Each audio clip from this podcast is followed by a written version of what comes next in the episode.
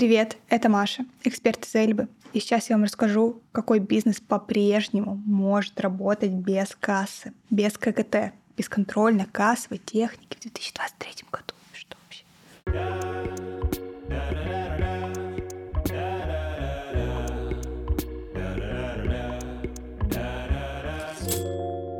Начнем с освобождающего знания. ИП и юрлица, которые получают оплату лишь по безналу от других ИП и юрлиц, кассу применять не должны. Но здесь важно понимать, что оплата по безналу — это перевод по реквизитам с одного счета ИП или юрлица на другой счет ИП или юрлица. Это вот, например, не оплата по терминалу. Если же по реквизитам вам платит физлицо со своего расчетного счета, то это тоже уже не считается. Если вам платит самозанятый на расчетный счет как-нибудь там, то это тоже не считается, потому что в этом случае самозанятый — это обычный физик.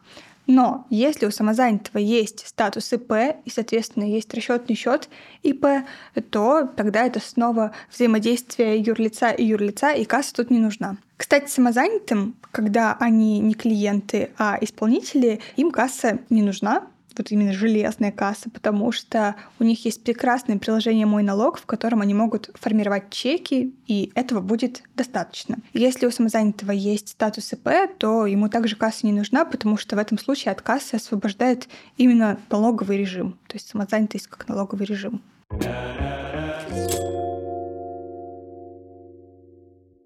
Следующие счастливчики — это ИП на патенте. Они могут работать без кассы при огромном количестве случаев. Я оставлю вам ссылочку на весь список, а сейчас проговорю э, самые популярные, наверное, это вот, например, ремонт мебели и предметов домашнего обихода, услуги в области фотографии, это санитарно-технические работы, сварочные работы, услуги в сфере дошкольного образования и дополнительного образования детей и взрослых, то есть различные э, курсы сюда тоже входят. Также сюда входит ну, точнее, освобождается от кассы сдача в аренду собственных или арендованных жилых помещений, то есть субаренда сюда тоже входит. Ну и услуги по уборке квартир, частных домов, а, деятельность в области дизайна и, конечно же, конечно, разработка компьютерного и программного обеспечения. Все мы знаем, что разработчики патент очень любят за то, что один раз э, платишь, кассу не применяешь и вообще все прекрасно зарабатываешь свои миллионы. А я сказала обеспечение. О, щит. Обеспечение. Программного обеспечения.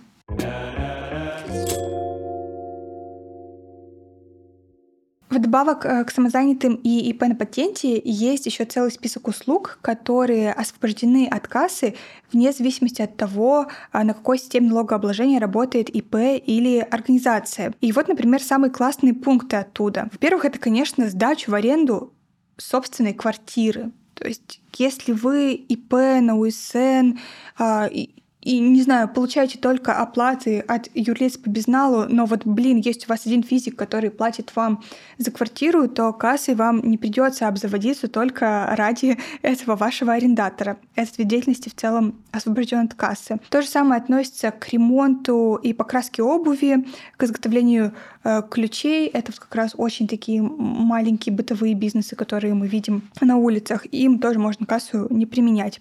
Также к этому относится розничная продажа бахил, а, в том числе через автоматы. И вообще торговать через торговые автоматы можно без кассы, если они не подключены к электропитанию и принимают монеты. Ну, то есть это какие-то механические автоматы. Остальные как бы как бы должны применять кассу. Еще в этом списке есть образовательные услуги. Но, к сожалению, это освобождение не распространяется на коммерческие ИП и ООО. Это лишь для некоммерческих образовательных организаций. Но, как вы помните, ИП на патенте при образовательных услугах могут работать без кассы. Так что для вас может быть вот этот вариант хорошим. Просто перейти на патент и не использовать кассу.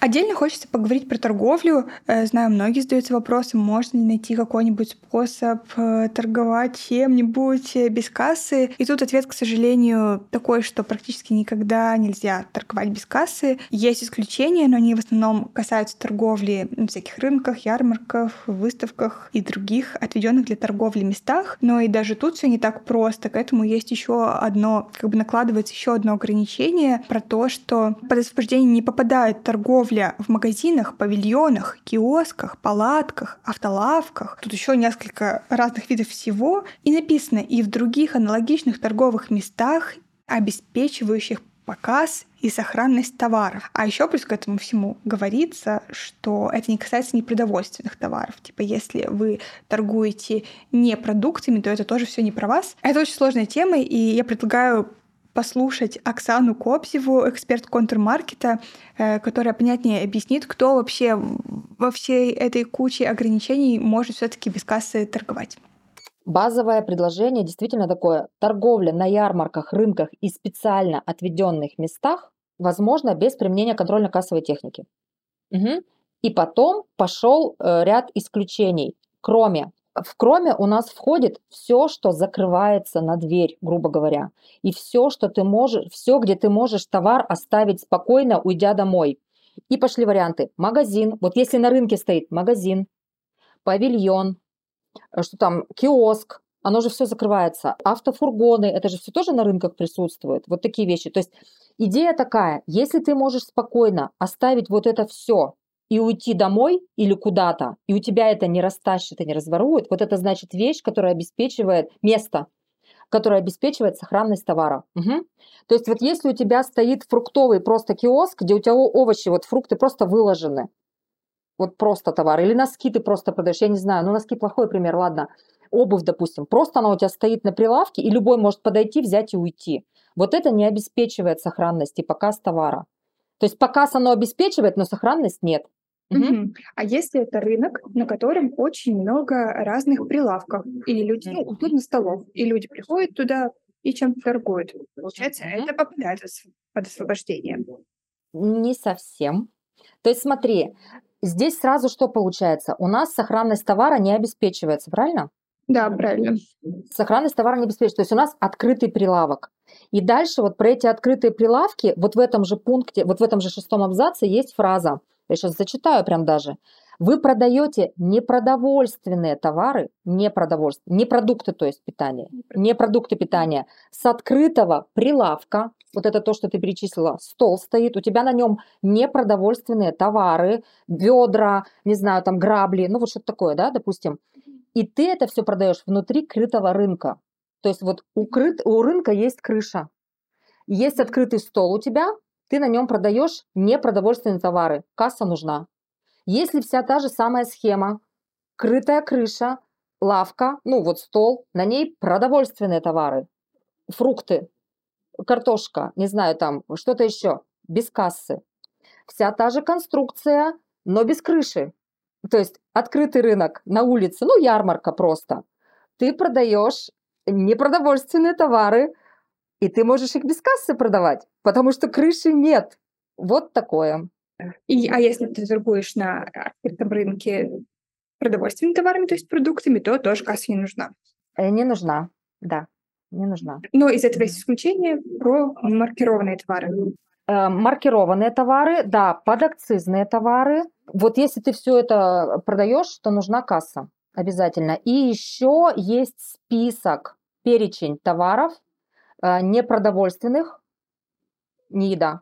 Перечень товаров есть, при продаже которых на рынках всегда нужно применять кассу, неважно, что у тебя там закрытый рынок, открытый рынок, обеспечивает сохранность товара, э, место твое не обеспечивает. Вот если у тебя товар из этого перечня, ты должен применять кассу обязательно. Это ковры, это одежда, кроме носков, чулков, что-то вот такого. А что там еще? Там список большой.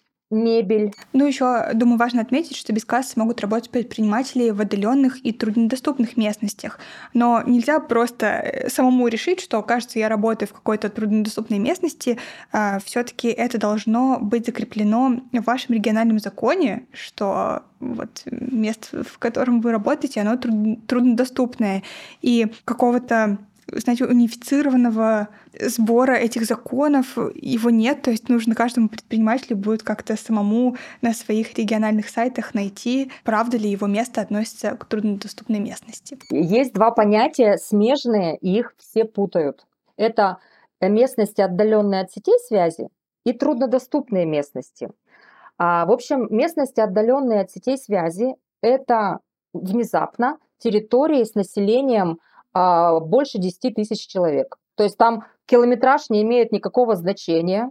В общем, главное, вот критерий – это 10 тысяч человек. Вот если у тебя в населенном пункте больше 10 тысяч человек, то ты работаешь, получается, в местности, отдаленной от сети связи, ты кассу используешь, но ты можешь кассу использовать в автономном режиме, то есть без подключения оператора фискальных данных. И чеки в налоговую у тебя в онлайн-режиме уходить не будут. Они у тебя на фискальном накопителе сохраняются. Вот. А есть второе понятие, это вот труднодоступные местности.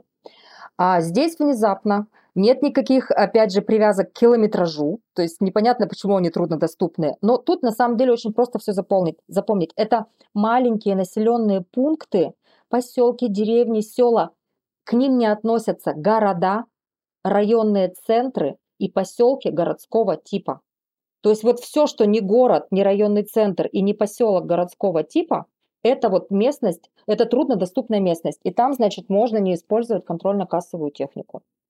А где вы а, списки искать? Да, в общем, на самом деле очень легко. Заходишь в поисковик и просто вводишь э, фразу «перечень отдаленных и труднодоступных местностей» и указываешь свою область или край, и находишь тут же постановление вашего областного правительства или какой-то местной администрации, где э, все прям населенные пункты поименованы.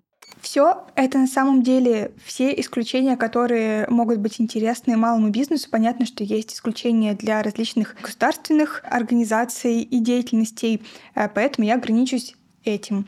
Вот наверное, это последнее, что я хотела сказать. Так что подписывайтесь на наш э, подкаст или канал на YouTube, следите за нашими новыми выпусками а, и делитесь ими с друзьями, чтобы никто кассу, не дай бог, лишний раз не использовал, да. Пока-пока.